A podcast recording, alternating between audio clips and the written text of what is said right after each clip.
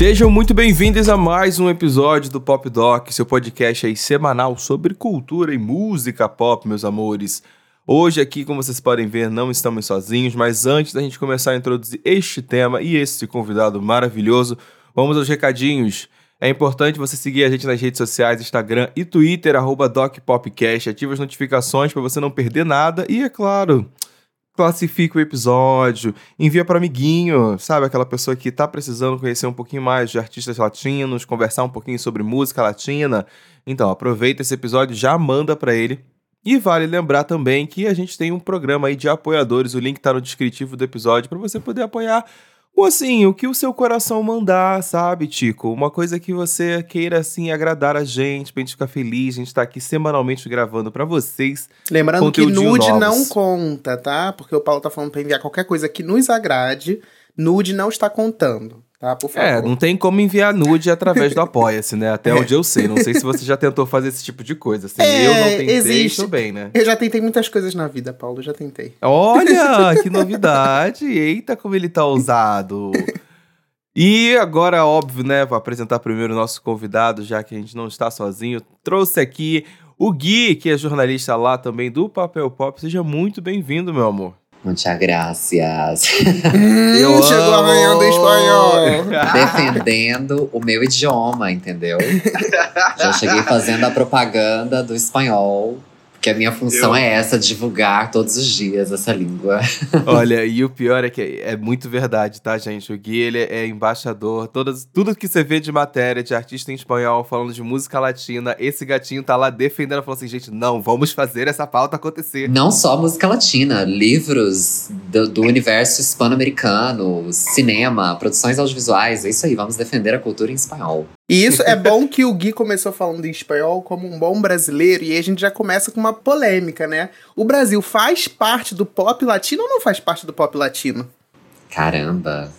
Nossa, é me jogaram essa aqui, assim, meu Deus.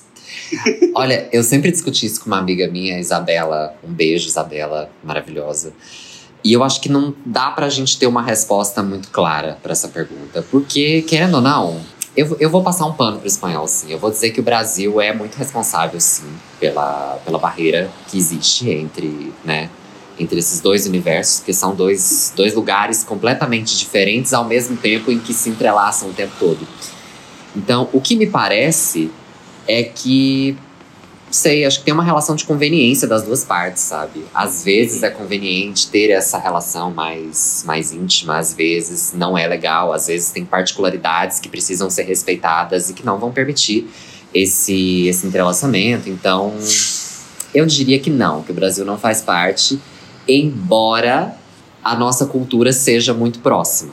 Então tem uhum. essas duas uhum. coisas. Eu acho que a forma de produzir é diferente do, do, dos costumes, enfim. Gosto que gosto que começou polêmico, gostei. É, eu, eu, eu acho que, tipo, olhando pro mercado latino da gente aqui, Tipo, nós como brasileiros e, enfim, os latinos como latinos, a gente consegue ver uma clara diferenciação de que o Brasil, ele é um país, um mercado muito isolado musicalmente do mercado latino. A gente vê o que tá tocando na Colômbia, Argentina, é, Equador é uma coisa, o que tá tocando no Brasil é outra completamente diferente. Mas existe uma questão também, que é boa a gente destacar, que quando isso vai para fora, ou seja, vai para os Estados Unidos o mercado europeu, a gente é meio que lido da mesma forma.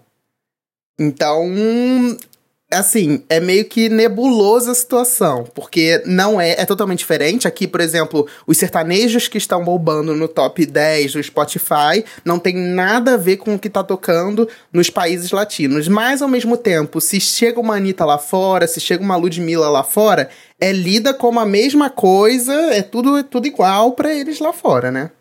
Exatamente. E eu acho que assim, a gente pode. Você falou do sertanejo, mas o reggaeton. O reggaeton agora tem tido uma entrada relativamente bacana no Brasil. Mas assim, se você compara, por exemplo, uh, 2019, vamos pegar o último ano, né, antes da pandemia. 2019 as pessoas não consumiam isso, assim, você tinha uhum. uma música ou outra que a Anitta fazia aqui, mas assim, também não gosto de usar a Anitta como você, você é cancelado depois desse episódio. mas eu acho que a Anitta não, também não é, não é exatamente o parâmetro que a gente tem que ter de música pop, porque, cara, a gente tem artistas brasileiros que estão fazendo carreira internacional há Sim. muitíssimo tempo. Eu ia falar de Alexandre Pires, mas acho que a primeira talvez tenha sido Maísa, Verdade. lá nos anos 60. Uhum. Maísa fazia, fez carreira internacional no Japão, na França, em países inimagináveis, assim, hoje, em termos de indústria, né? Porque são países menores, Sim. etc. Mas, mas, enfim, voltando para Anitta e reggaeton, temos que dar esse mérito para ela, né? Lá em 2019, ela, até um pouco antes disso, né? Com, com Paradinha, enfim. Ela já estava fazendo esse, esse meio que esse crossover ali.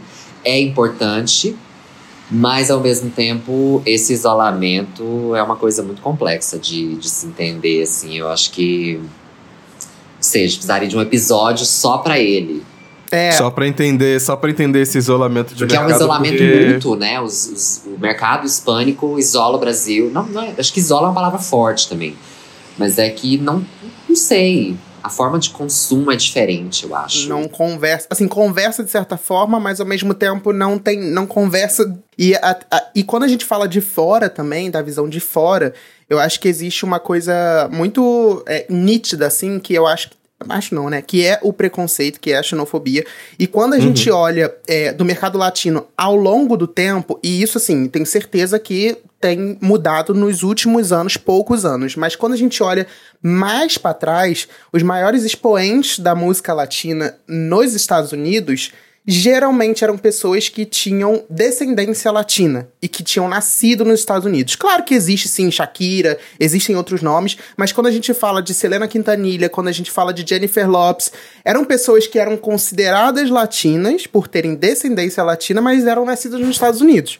Agora, ascendência. É, é, ascendência.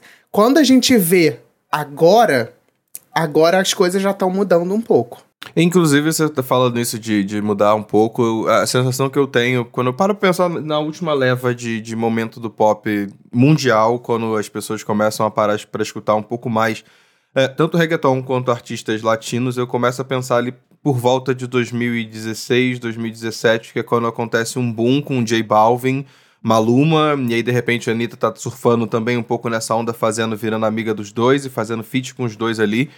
E logo em seguida a gente vai, vai chegando, até mesmo passando por, sei lá, é, Rosalia, chegando a Kylie Uchis, a Carol G e, e, essa nova geração que a gente está vendo acontecer muito por agora. É, eu, eu, acho interessante a gente, quando a gente para para pensar de como o mercado, principalmente depois, eu, eu senti isso com o crescimento do Spotify, principalmente. Eu acho que as pessoas, elas tiveram que de certa maneira, a grosso modo, a, a descer goela abaixo, quando a gente para pra pensar que, sei lá, Despacito, de repente, era uma das músicas mais tocadas do Spotify no ano em que ela foi lançada, sabe? Então, acho que tem existe um lugar do qual o próprio Spotify permitiu e, e deixou... E tirou da mão, acho que talvez, de, das grandes rádios, quando a gente para pra pensar assim, uh, o, o, lugar onde a gente escuta muita música, o lugar de onde vem. Tipo, o que, que o público está escutando? Não necessariamente é o que está só tocando na rádio, às vezes era o que estava tocando de fato nos players de streaming e a gente via esse crescimento de artistas como J Balvin, como Maluma. E vocês estavam comentando sobre essa resistência de mercado, e isso é uma coisa que eu acho muito triste aqui, eu já falei isso diversas vezes aqui nos episódios, de como esses artistas lá fora, acho que o J Balvin é um grande exemplo, porque eu fui no show dele aqui em São Paulo, como esses artistas lá fora, e principalmente aqui na, na, na, Latam, ele, eles estão lotando estádios e quando chega aqui no Brasil eles não conseguem manter o mesmo fôlego, sabe? Eu tava, tava ouvindo agora você falar isso e achei interessante você falar, né, do Spotify, etc. Eu, eu não sei se eu concordo.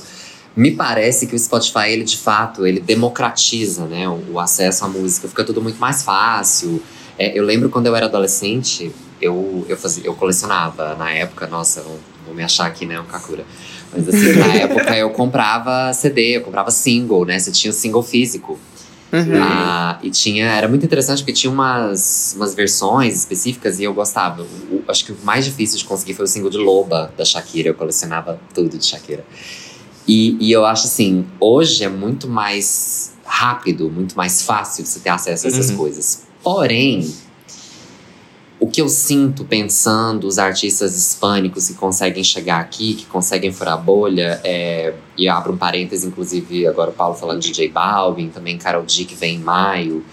Sei, de alguma maneira me causa uma certa sensação de estranheza, porque esses artistas vêm eles tocam em lugares pequenos. Uhum. O que é uhum. completamente diferente do que acontece aqui do lado, sei lá, Buenos Aires, Santiago, Medellín, é, Porto Rico, sabe? São lugares assim essas pessoas lotam estádios com uma capacidade para 90 mil pessoas.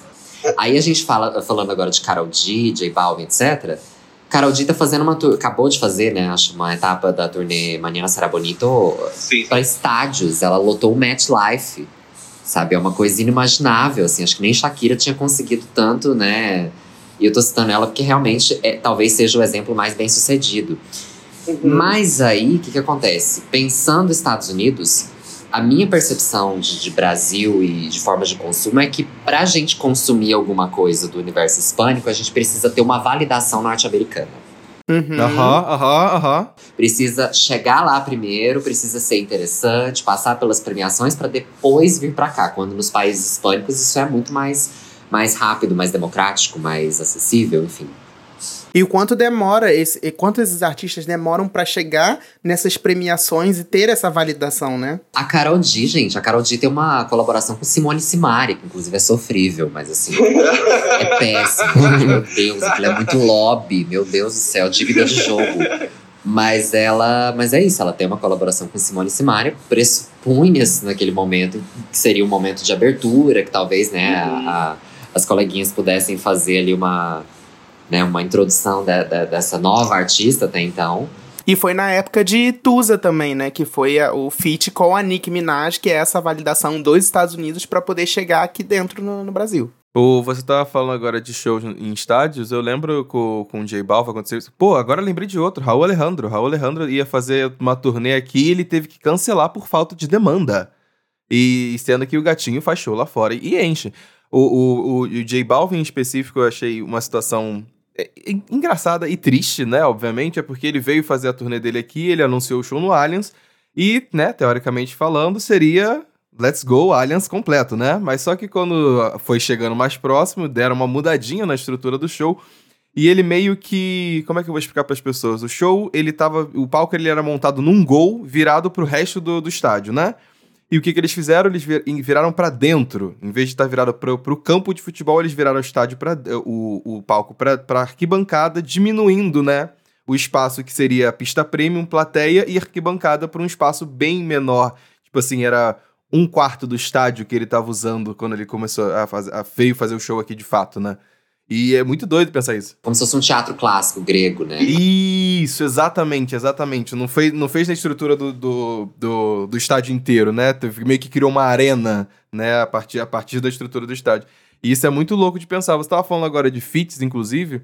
Me fez lembrar recentemente a Ludmilla, quando ela lançou No CV com a, com a Emília. E que é uma música que é. Eu sou apaixonado, eu acho essa música maravilhosa. E ela literalmente estourou no, no mercado aqui na, na, na Colômbia, na Argentina.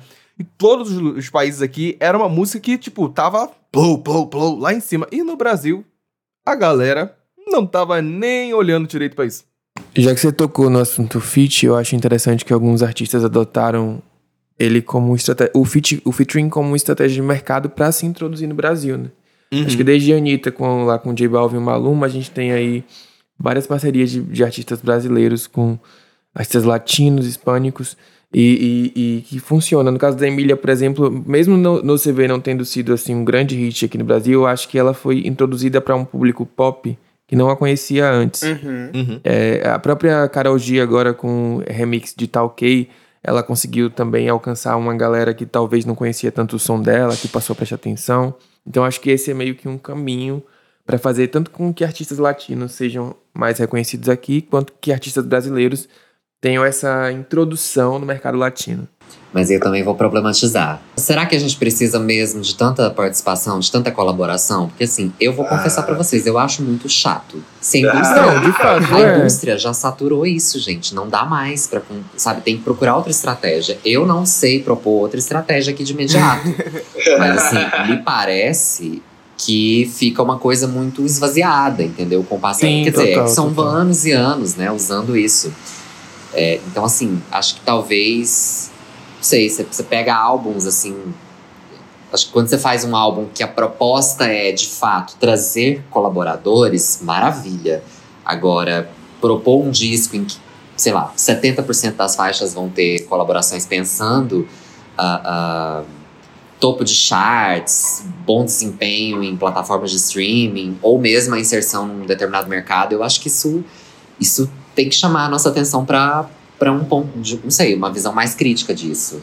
E é muito doido, hum. porque eu acho, principalmente do mercado é, latino e mercado brasileiro, o mercado brasileiro ele consegue alcançar números que o mercado latino inteiro, todos os países da América Latina juntos, às vezes nem alcançam, mas enfim, geralmente alcançam. E aí eu acho que isso que abre tanto os olhos desses artistas latinos do tipo assim, cara, eu conquisto a América Latina toda e eu não consigo entrar no Brasil. E o Brasil uhum. é um, um dos maiores mercados fonográficos que existem. O que faz sucesso aqui consegue, assim, fazer números astronômicos. E aí, essa tentativa de desses artistas cada vez mais entrando, né? E o Bad Bunny até, é, algumas vezes ele já falou sobre isso, de que ele não vai fazer um feat com um artista brasileiro para tentar entrar no mercado é, nacional do Brasil. Ele só vai fazer se realmente fizer sentido para ele.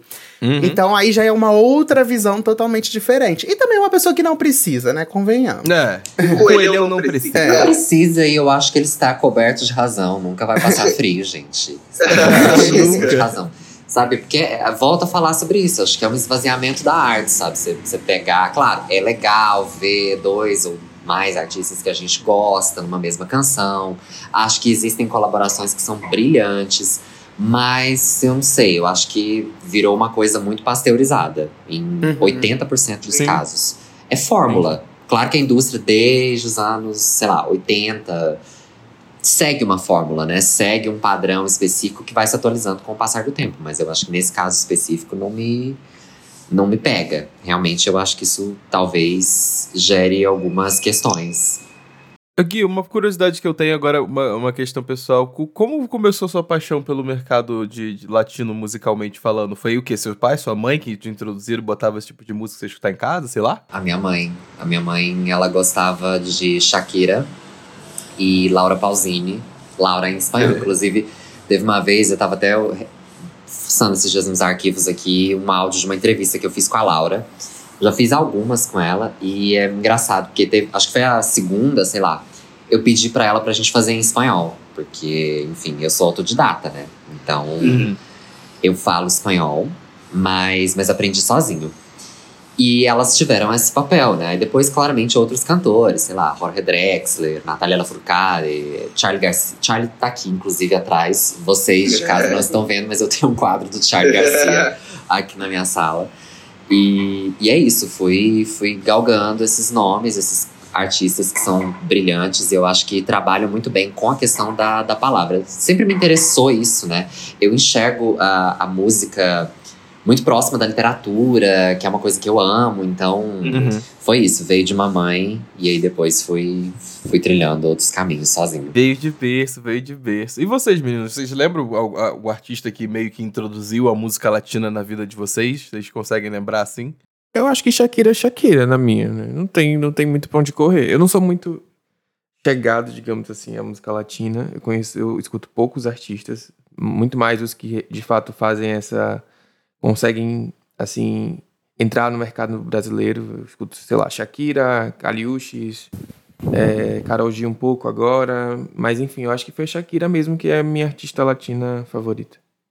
É, o meu, eu acho que é, o Gui falou de uma mãe, o meu também foi uma mãe, Dulce Maria, sacanagem. É, uma mãe para mim é uma figura materna. Não, uma mas figura materna. eu acho que Shakira e RBD assim, foram grandes expoentes para mim de me abrirem pro mercado latino e eu sempre gostei muito. Então eu escuto coisas fora, não sou como Gui, que é tipo escuta coisas que realmente são totalmente fora. Mas eu, por exemplo, a Carol D eu comecei quando ninguém falava de Carol D aqui, eu estava procurando. Bad Bunny também é a mesma coisa, quando ninguém falava de Bad Bunny aqui, eu já estava ouvindo para entender mais ou menos o que que era. E eu começo a. a é, é, gosto muito de Romeo Santos, tipo assim, ah, umas coisas assim muito aleatórias que você vai.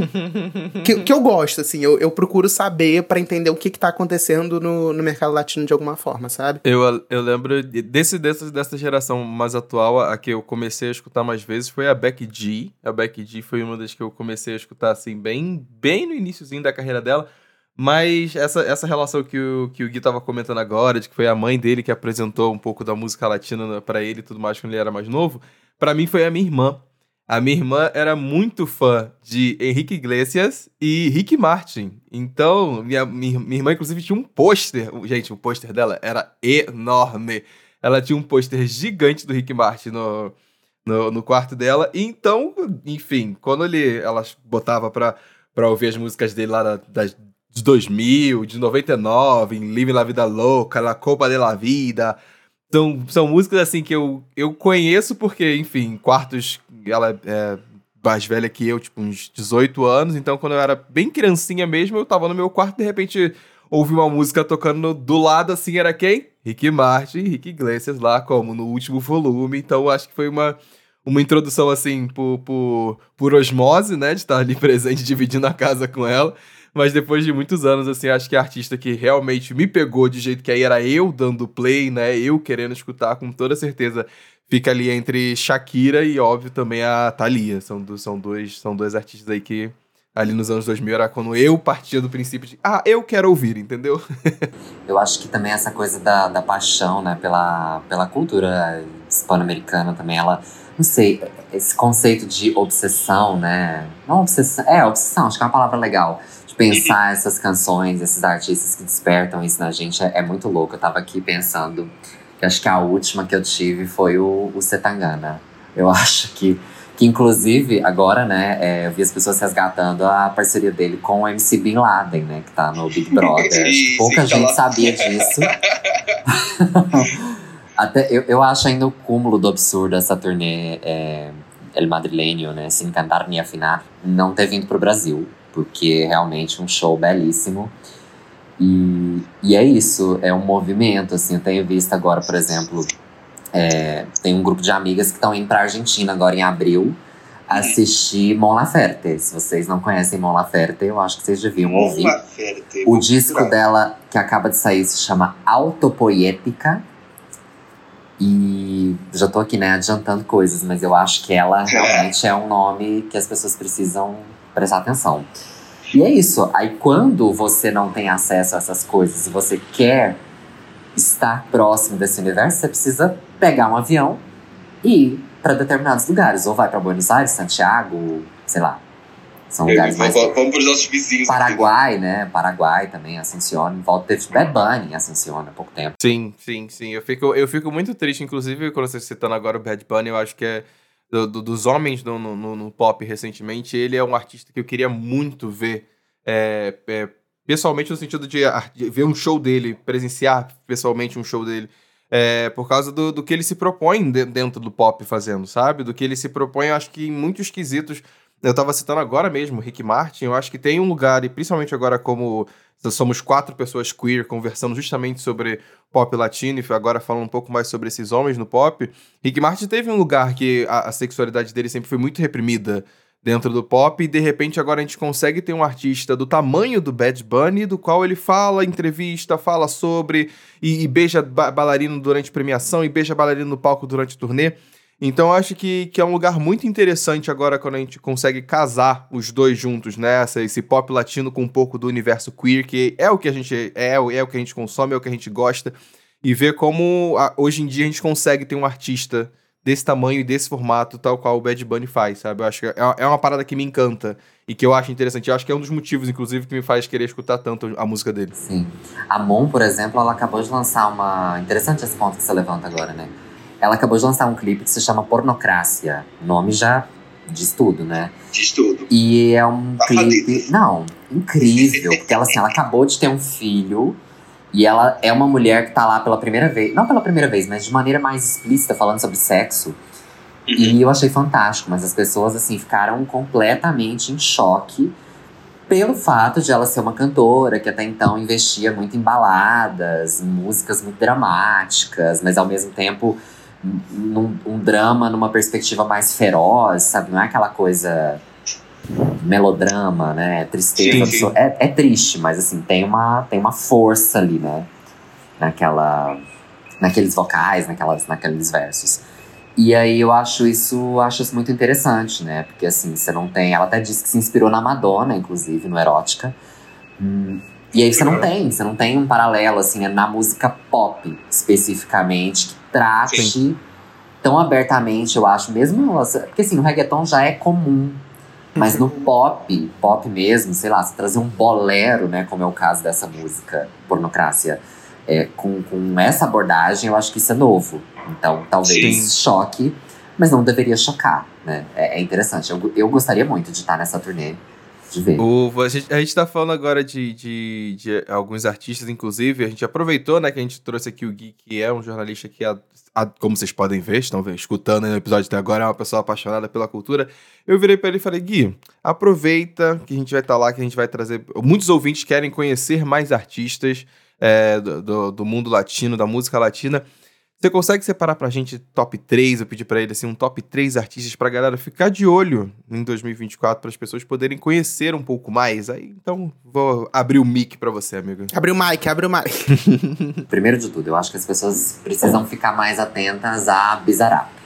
Precisam mergulhar fundo na discografia dele, que é, convenhamos, é, é uma coisa bem sei, a forma de estrutura, né? Você vai lançando faixas, você não lança álbuns, né? Isso é, é bem curioso, assim. E até o momento, não teve um descanso, né? Essa discografia, ela vai crescendo ali, singles novos vão chegando. E aqui eu sei que as pessoas ouviram muito por razões óbvias a, a sessão 53 com Shakira. Com Nath Peluso também conheço alguns amigos que gostam muito, mas acho que existem outras que as pessoas precisam explorar e, e conhecer mais. Inclusive, eu vou destacar aqui com a sessão com Bijan Antigano. Ela é uma pessoa não binária de Porto Rico. E, bom, vou passar para o próximo agora. As pessoas estão meio em frenesi, né, com beijaqueu, que é uma expressão bem legal, inclusive. É uma palavra muito única, né? Beijaqueu. É, Anitta e Peso Pluma. Eu acho que Peso Pluma precisa ter mais atenção também no Brasil. Ele tem um disco que foi lançado no ano passado, que se chama Genesis. É, são 17 faixas, rimas muito espertas. E eu queria destacar o trabalho que ele faz com o Correio Tombal, que é um gênero musical bem tradicional, que ele traz para uma perspectiva completamente moderna. Eu acho isso, isso muito interessante. Uhum. Também, também vou destacar a parceria dele com a Caliutes, que tá no disco novo agora, é Orquídeas. É a parceria com Caliutes se chama igual que é um Angel, e também é muito boa. No ano passado, por, foi, foi um momento, acho que o segundo semestre de 2023 trouxe shows latinos, hispânicos muito bons pro Brasil. E um deles, que aconteceu num teatro minúsculo, minúsculo de São Paulo. Não sei nem se dá pra chamar de teatro, é o Cine Cine Cortina, é isso? Cine Cortina? Isso, sim, sim. Exatamente. Sim, Cine Cortina. Silvana Estrada. Ela venceu o Latin Grammy de Artista Revelação em 2022. E achei curioso, ela fez. Eu fiquei muito triste. Os contratantes esquecem de Belo Horizonte, gente. Por favor, lembrem de Belo Horizonte. é, ela passou por São Paulo, Rio de Janeiro e Porto Alegre. E o show de São Paulo foi esgotado. Esgotado. Gente viajando de várias partes para ver. E assim, acho que é uma artista que merece muita atenção. As letras dela são letras muito intensas. Eu, eu gosto de um drama, né? Vocês já perceberam. ela tem uma. Ela tem uma forma de compor muito peculiar. É, inclusive, não só fala sobre questões de amor, mas agora um dos singles mais recentes. É, trata também sobre a questão da violência violência contra a mulher, que é um tema muito sério, no, não só em todos os países, mas no México principalmente, que é país de origem dela. E eu acho que ela também precisa de mais atenção. Tem, acho que tem sim um potencial para se tornar uma artista que vai fazer visitas regulares ao Brasil, como o grande amor de minha vida, Julieta Venegas.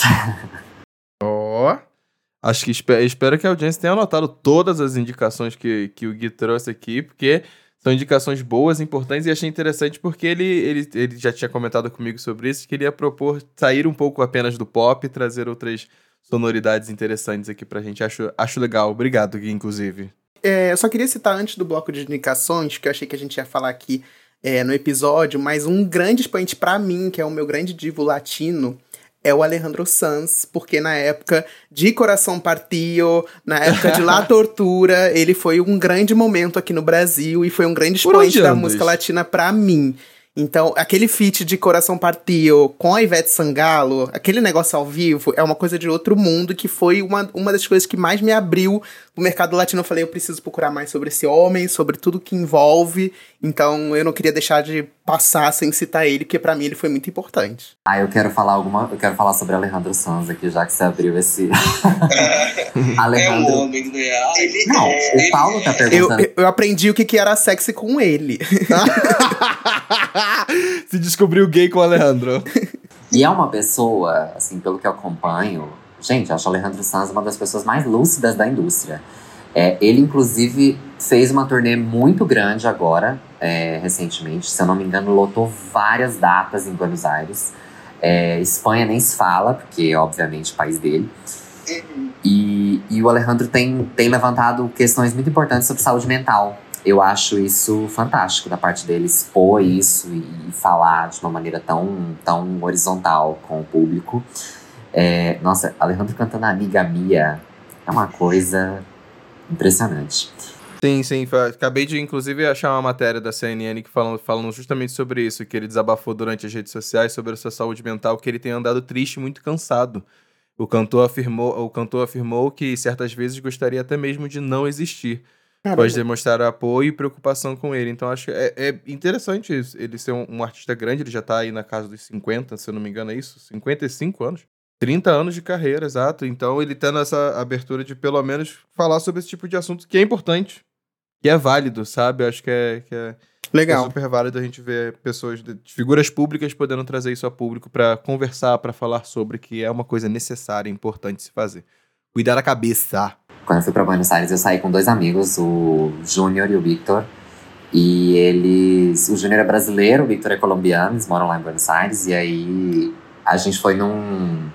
A gente foi num bar de salsa. E foi muito, muito ah, bom. Ah, eu já fui num bar de salsa também, é muito legal. É muito legal. E aí, com certeza, um dos melhores programas que eu fiz em Buenos Aires. E o, tinha um cantor, tava lá com o microfone. Tipo, o bar tava vazio, assim. É. E era, sei lá, era Palermo, tava muito frio à noite. E aí eu lembro que o cara cantou várias canções, assim, que a gente, sei lá, cantou Buena Vista Social Club. É, mas com certeza Alejandro Sanz, Coração Partido. Clássicos de karaokê, é isso. Bem, aproveitar agora pra gente ir pro nosso bloquinho de indicações, que passou aí por algumas, mas também tiveram lançamentos na semana passada que a gente pode hablar e conversar sobre um pouquinho, que não necessariamente fazem parte do universo latino, mas também fazem parte aqui do nosso das músicas que a gente gosta de escutar. O que, que vocês trouxeram aí de bom, meninos? O que, que você trouxe de bom aí, Santana? Então, eu trouxe não é bem um lançamento da semana, mas é uma artista nova que eu descobri, que é a Zainara. Ela ah. é do Pará. Uhum. E ela é agenciada da Joelma, inclusive. É, eu acredito, é, pelo menos eu vi boatos de que ela pode estar no Bastidão Tropical, no volume 2, não sei se é verdade, mas espero que sim. Inclusive tem uma foto dela muito bonita com Pablo Vittar no Instagram recente. É, e a música Quem Manda em Mim Sou Eu. Eu recomendo que vocês assistam, mas também vejam ela no o ao vivo dela no Psica. Uhum. Que é incrível. E ela, sei lá, tá na minha cabeça essa semana o, tempo todo. E eu resolvi aqui indicar para quem não conhece. Vão lá ouvir. Acho super válido, amigo. Super válido. Eu tive a chance de assistir justamente esse show do Psica que tá viralizando agora. É um show muito interessante, é muito bom ver como ela ela tava dedicada, sabe? Tipo, e, e ela tem um público fiel que tava ali na, presente no show dela assistindo. Ela é muito, ela é muito boa no ao vivo, ela é muito simpática, ela é muito carismática. Eu lembro que quando eu fiz uns stories pro Papel Pop, inclusive eu fiz a cobertura, é, em alguns stories eu repostava no meu pessoal e marcava, remarcava o artista ali também para compartilhar pelo meu perfil. E ela veio agradecer, tipo, muito pela DM. Ela resolveu seguir, agradecer, falar: ah, não, muito obrigado por estar divulgando, não sei o que, não sei o que lá. é importante isso, não sei o que. A gente conversou um pouco pela DM e deu para ver como ela é uma artista ainda que tá se surpreendendo com o buzz e a viralização que ela tá recebendo no Twitter, sabe? Isso é muito legal. Dela, Tenta no Twitter dela agora, ela tá doida, surtando, porque a Vit começou também a escutar ela e quer fazer igual a Vit sempre faz, top 5 músicas de determinado artista. A Vit falou que quer fazer um vídeo sobre ela e ela já tá surtando com a ideia. Então é muito boni bonito, é. sabe? Ver um artista uhum. que tá é, e também se tem empenhando essa tanto e crescendo tanto, sabe? E também tem essa questão dela ser uma artista do norte. A gente sabe como o norte é apagado, né? Do Brasil, invisibilizado. Então tem toda essa importância de um artista de lá tá furando essa bolha e chegando até aqui, chegando até a gente e ao Pop Doc. E eu espero que todo mundo escute e vão lá fortalecer o trampo da Zainara. É, agora Acho que a Vit, a Vit falou, ela, ela tweetou assim, falou, se eu fizer uma dublagem, a gente tem que fazer ela bombar. Se eu fizer uma dublagem, vocês prometem que vão compartilhar no mundo inteiro. Então, tipo assim, quando eu, quando eu vi te postar essa dublagem, eu acho que o negócio vai viralizar, vai vir aí. É, eu tenho duas indicações, na verdade, e aí é engraçado, porque coincidentemente são duas coisas que vêm com uma certa influência latina. Só que vem com aquela pegada estadunidense. Então hum. já aviso logo, o Gui está me olhando, já julgando. O Gui tá rindo ali. É já. isso. Mas é porque foram duas músicas que eu ouvi essa semana e eu fiquei, gente, são duas músicas muito boas. A primeira é Whatever do Kaigo com a Ava Max, que tem sample de Whenever, Whenever da Shakira.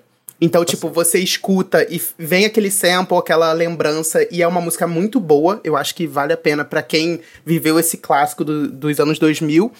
E o outro, gente, que é Gently, do Drake com o Bad Bunny. E aí é Ih. engraçado, porque no começo, você escutando o Drake falando espanhol, tá uma merda, uma grande merda, você não entende nada do que ele fala, mas quando entra o Bad Bunny na música, gente, vale muito a pena, muito a pena mesmo. Tô viciado nessas duas. E queria só brevemente falar que é, saiu o line-up do festival Lovers and Friends. Nunca e aí, erra. gente, Nunca eu, eu tinha falado desse festival no ano passado. E o festival simplesmente conta com Usher, Nelly Furtado, Janet Jackson, Alicia Keys, Backstreet Boys, Ciara, TLC, Ja Rule, é, Brandy, Mônica, Kelly Rowland. Então, assim, eu só queria Amigo, ele no Brasil. Se você quiser, você pode ler o lineup inteiro, porque inteiro. não tem um fucking nome que não seja foda nessa porra. Eu fico passado de como todo ano esse festival lança um line-up que todo mundo fica assim. Ah, Qual é, é o mistério, isso é né? É mentira. Não é possível. Não é verdade. Não é verdade. As pessoas têm dificuldade de acreditar no line-up do festival de tão absurdo que são as pessoas que estão presentes nele. E ele acontece em Las Vegas, então assim, não tem nem chance da gente poder ir, né? Poxa, podia ah, ser no Brasil. Eu tenho muita vontade. Eu, daqui uns dois anos, vamos fazer uma vaquinha pra daqui a dois anos, 2026, a gente ir, entendeu? Por favor. Las Vegas e o festival com certa dignidade. Não, o vale produtor desse festival ele deve ter alguma dívida de jogo. Quer dizer, as, os artistas as devem ter uma dívida de jogo com esse produtor, porque não é possível. Como é que ele consegue juntar tanta gente boa em um festival só? Não tem como. Fica a dica, né, para os festivais do Brasil. A exceção. É.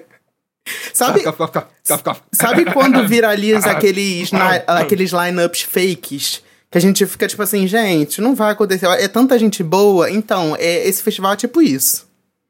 Eu gosto que a, a galera veio, tipo assim, várias, várias pessoas estão tweetando o line-up, aí sempre vem, eu leio as respostas, sempre tem alguém falando assim.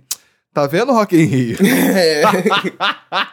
tá vendo Lola? Tá vendo Primavera Sound? Todo mundo falou todos os festivais assim, sempre tem um citando, cada um citando o nome de um festival assim no reply. Era meu sonho. Eu vou ter que defender o Primavera Sound. ah, o Primavera Sound. O primeiro, eu gosto do primeiro ano do Primavera Sound. Eu acho que aquilo ali foi um acontecimento assim. diferenciado. O, o primeiro que teve aqui no Brasil. Acho que foi quem foi, foi. Quem não foi, é isso, galera. Aqui, a gente falando de o, vocês falando aí agora, né, sobre essa coisa do, dos festivais que nunca erram. Gente, ali na Colômbia tem o festival Cordillera, que é assim a coisa mais incrível que eu tenho visto nos últimos tempos. E o Bibe Latino, no México também, que acho que esses dois uhum. eles são assim impecáveis. Nunca, nunca, nunca espere pouca coisa. É aproveitamento total. O, o, o Levi tava comentando agora sobre essa música do Drake com Bad Bunny. É uma música que eu tinha escutado porque quando saiu o álbum eu, eu parei para olhar o que, que tinha de, tinha de coisa acontecendo. E eu falei pra escutar. Eu gosto muito do beat dessa música. Uhum. Eu acho o uhum. beat muito interessante. Essa música é, é muito eu acho, boa. Queria, eu acho criativo, sabe? É, uhum. o beat, e, e, é isso. Não tem como, nem tem nem comparação. Quando o Bad Bunny entra, a música, ela sobe de nível, sabe? Fica boa de verdade, vamos botar dessa forma. eu? Eu elogiar Drake? Ah, ah, ah, ah. Eu, em garoto escroto? É, então eu acho que, é, que fica interessante. É uma música que é, eu acho ela criativa, criativa e, e curiosa pra galera que, não, que não, não, não conhece aí. Vale muito a pena de verdade mesmo. Olha, gente, eu e o Gui a gente vai ter que sair agora porque eu vou ter que entrar numa reunião, o Gui tem que voltar pra redação para fazer as matérias maravilhosas que vocês leem lá no Papel Pop e tudo mais. Os Xandes, os Alexandres vão finalizar o episódio por vocês, mas é óbvio deixar aqui o Gui se despedir de vocês, caso ele queira das redes sociais, porque ele é low profile, tá, gente? Ele é low profile. Agora estou vivendo minha nova, minha nova fase, minha nova, minha nova persona. Ai, gente, olha, só queria agradecer, foi ótima a conversa e dizer que vocês podem me ler por aí. Por aí, hein? Sempre. Por aí. procurem, gente. Me procurem. Beijo, meus amores. Beijo, Gui. Busquem a señal. Obrigado, Gui. Valeu, beijo. Vamos para os comentários né, da última semana. O Felipe, arroba Felipe3930 no Twitter, falou que não ia ouvir o episódio para não ajudar nos charts, porque é a forma dele de protesto contra a constante falta de algum dos três integrantes. Gente. O seu protesto foi escutado, porque a gente tá pela segunda semana seguida juntos no mesmo episódio. Eu acho que no próximo estaremos juntos também. Então. Gente, é, realmente, isso aí acampou na frente dos quartéis e funcionou, né? Foi é. chocado. É, no último episódio aí que a gente falou sobre as promessas de 2024, a Leilani All comentou: Acho que uma grande promessa de 2024 é a Anne Gabriele. A gata assinou contato com a Republic Records e passou o ano passado todo em estúdio. Vamos ver o que vem por aí. Cara, a Anne Gabriele, que saiu do Na United, está vindo de carreira solo. Ela dublou Moana. É, para quem não conhece, e assim, o Na United era ela, assim. Fãs de Na United, por favor, não tumultuar. Mas Anne Gabriele sempre roubou o spotlight ali do grupo, então sim, concordo com Leilani, acho que vem muito aí pra Anne Gabriele. Estou bem ansioso. Inclusive, ela é super carismática.